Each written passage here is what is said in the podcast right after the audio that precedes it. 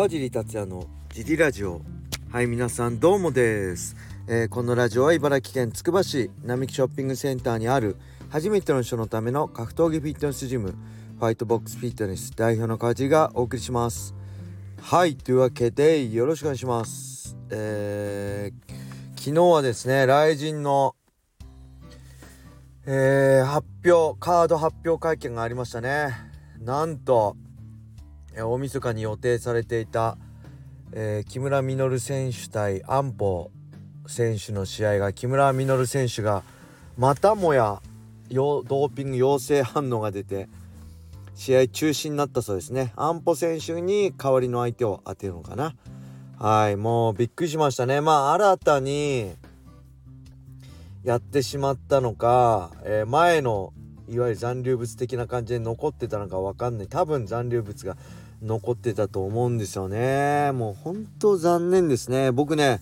まあ個人的にはこれ何回もジリアジムって言ってますけど木村稔は好きなんですよ。彼があれいつ？2015年雷神で、えー、ね僕とも戦プライドで戦 V 指導で戦ったクレイジーホースベネットとやる MMA デビュー戦の前はパラレストラ松田の朝練で来て一緒に、まあ、僕は試合終わってあのー、USC のドイツ大会ね、えー、デニス・シバスの後だったんで彼の練習に付き合っても、まあ、そんな時間なかったからねもうシンプルなややり方ですけどこういう風にやったらいいんじゃないってやったりね残念ながらえー、ねベネットに何もできずに負けてしまいましたけど、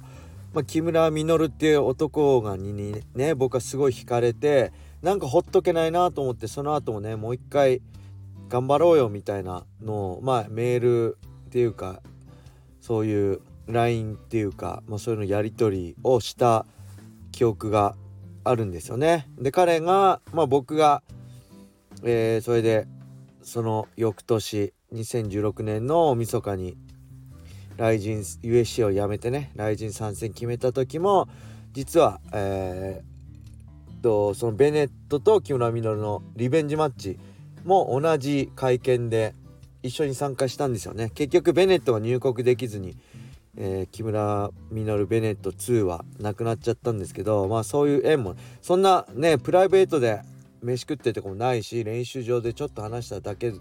だしあとはねずっとテレビのね、画面越しに彼の試合を見に来ただけ見てただけですけどそれでもねやっぱりなんかほっとけないとかってすごい魅力的なファイターだな人間的にもまあいいやつだなと思ってたんですけど、まあ、今回はもうほんとちょっとね残念ですね。うん。まあまた出てしまったのはしょうがないんですですけどそれだったらあのそうやって発表しないでねまあこれ雷神側ですけどあの陰性を確認してからねカード発表すればいいと思うんですけどそれも含めてなんかこう楽しんでくださいみたいになっちゃってるんでいやまあそういうドーピングってそういうことじゃないよねと思うんですよね。それで僕もねあのー、まあ僕はそれが当たり前の世界でずっと戦ってきたけどきっと僕が戦ってきたファイターの中でもそれを使ってたファイターはいたと思うしえー、ねほんと命に関わることなんでまあ、僕としてはねまあほんと残念でしかないなっていうのはありました。はい。で他にはね追加カードで、えー、伊沢選手対山本美優。選手ね。山本選手の引退試合。あと三浦幸太選手対浩二選手の MMA デビュー戦ですね。はい。で、山須ドミネーター対新井卓、ね、元チーム茨城アームロッカー対決。そしてイゴール田辺対安西選手ね。こちらも世界を知る安西選手対、まあ、イゴールまだねこれから MMA で世界に羽ばたくイゴール選手の対戦すごい面白いカード発表されてるこちらの方はねまあもうヤマスと2位選手のやったんですけどツイッターの方で、えー、これから時間があれば見どころやろうと思う。今まではねラジオで喋ってたんですけどラジオでやるより Twitter の方がいろんな人に知ってもらえるなと思ってそっちでやる予定なので是非ね、えー、X ですか？X を、えー、見てください。よろしくお願いします。はいそんな感じで。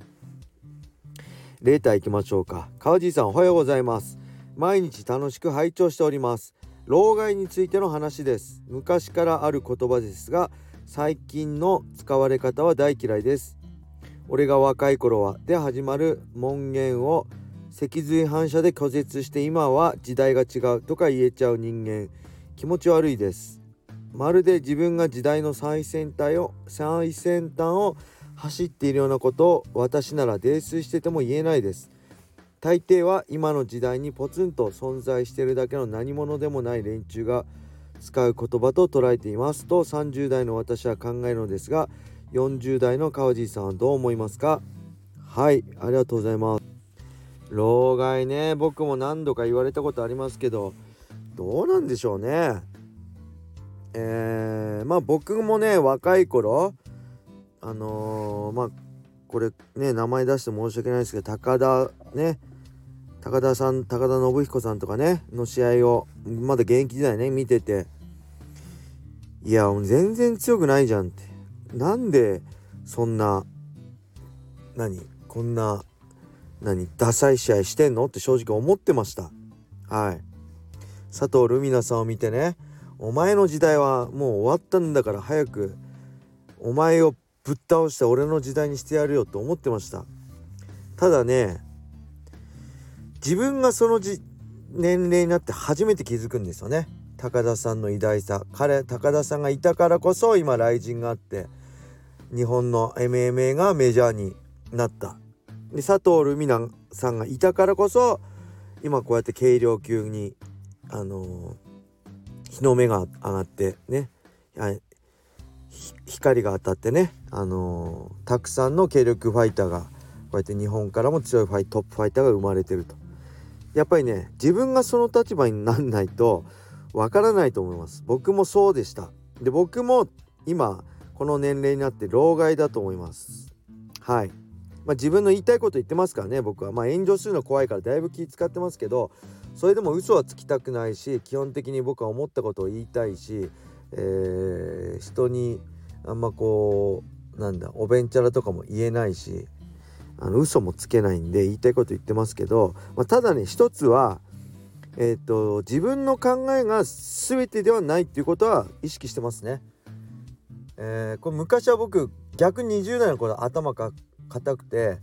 それが全てだろう格闘家ってもこうじゃなきゃダメだろうと思ってたんですけどそれはまあ僕の考えでその軸はブレてないけどそうじゃない格闘家がいてもいてもいいよねとも今思うしいろんな考え方あっていいんだなって思います。で今やっぱりジムでもあの坂寄君とか岡田君とかね20代20歳とか21の若い子と一緒にいて逆にねいろいろ勉強になるんですよ。僕らじゃわからないこといっぱい知ってて僕らじゃ考えつかない発想をしてて僕はねあのすごく良かったなと思います。まあ確かに考え方が違うからうんここどうなんだろうなと思うこともえー、っとないことはないですけど今日それってね僕にとってはねどうでもいいんですよね。僕が一番大事なのはジムの会員さんが、えー、楽しく格闘技をやってね健康で自分の目標に向かって成果が出ることでそのために、まあ、たくさんの人ね、えーまあ、小林さん小野さんえー、まあ岡田君坂上君ね藤原君とかいろいろいろんな人に助けてもらってましたますけどそれができてるんであれば僕はねどうでもいいと思ってます。はい、で他で例えばプライベートでどうとか全く興味ないですね。はい、ジムで例えば会員さんに対して、えー、不適な態度を取ってきたりとかだったら言いますけど基本どうでもいいです。みんなが楽しんでくれる。そのために頑張ってくれてるんであればどうでもいいし逆にね僕はねなんかすごいね勉強になっててねありがたいです。あなるほど。こういう考え方もあるんだな。確かになと。僕は若い人から学ぶことがね多いと思いますね。特にこのスポーツっていうのは若い人まあ格闘技なんか特にそうですけど若い人のやるものなので5060でできるものじゃないじゃないですか。どのスポーツもやっぱピークは20代30代40代になって続けてる人がいますけどやっぱピークは過ぎてますよね。だからそういう意味では若い人のあのー、ものなので、えー、その若い人の意見だったりをすごくね大事にしてます。この解説とかやってる時も自分のこの自分が戦ってきた時代の当たり前のことじゃなくて、まあ、今のねファイターたちが言ってることに注目してあなるほどそういうことなのねってなるべく理解できてそれを伝えられるように。それはまあ判定基準もそうだしファイターの振る舞いとかもそうだし、えー、まあねこの時代のファイターとしてのレベルもそうだし、まあ、僕の時代とはまるっきり違うんで、うん、そういう意味ではね若い人の意見がねすごい勉強になりますね。であとまあ基本的に僕はねあんま基本的に興味なあの人間に興味持ってないんで他人に、まあ、格闘技は興味ありますけどこの人どういう風に格闘技のこと考えてんのかなとか興味ありますけど格闘技以外で他人に興味ないのであんまりムカついたりしないんですよね意見が違う人。僕が本当に、えー、この人絶対無理だなって今まで出会ってきた中では1人しかいないですね。はい。この人とは絶対一緒いらんないなって人は45年生きてて1人あもう1人いるかな。あの学生時代とか合わせたね。うん。23人しかいないですね。あとはまあどうでもいいやって。お前おめえはそれでいいやっていう 猪木的な考え。だおめえはそれでいいしそのまま生きればいい。ただあの俺のやりたいことは邪魔しないでねってことですね。はい。まああんま深く考えるとね病んじゃうのでまあ自由に生きてあの人様に迷惑かけなければいいんじゃないかなと思います。それぞれ世代が違うからね。考え方が違うのは当たり前ですから。お互いを尊重しつつね。自分のやりたいように生きるのは一番なのかなと思います。はい。そんな感じでもうねちょっと今日眠くて疲れててあんま頭回ってないんでなんかずっと同じこと言ってたような感じすするんですけど大丈夫ですか？もうねお腹減ったんで帰ってお風呂入ってご飯食べて寝ます。おやすみなさい。それでは皆様良い一日を。またね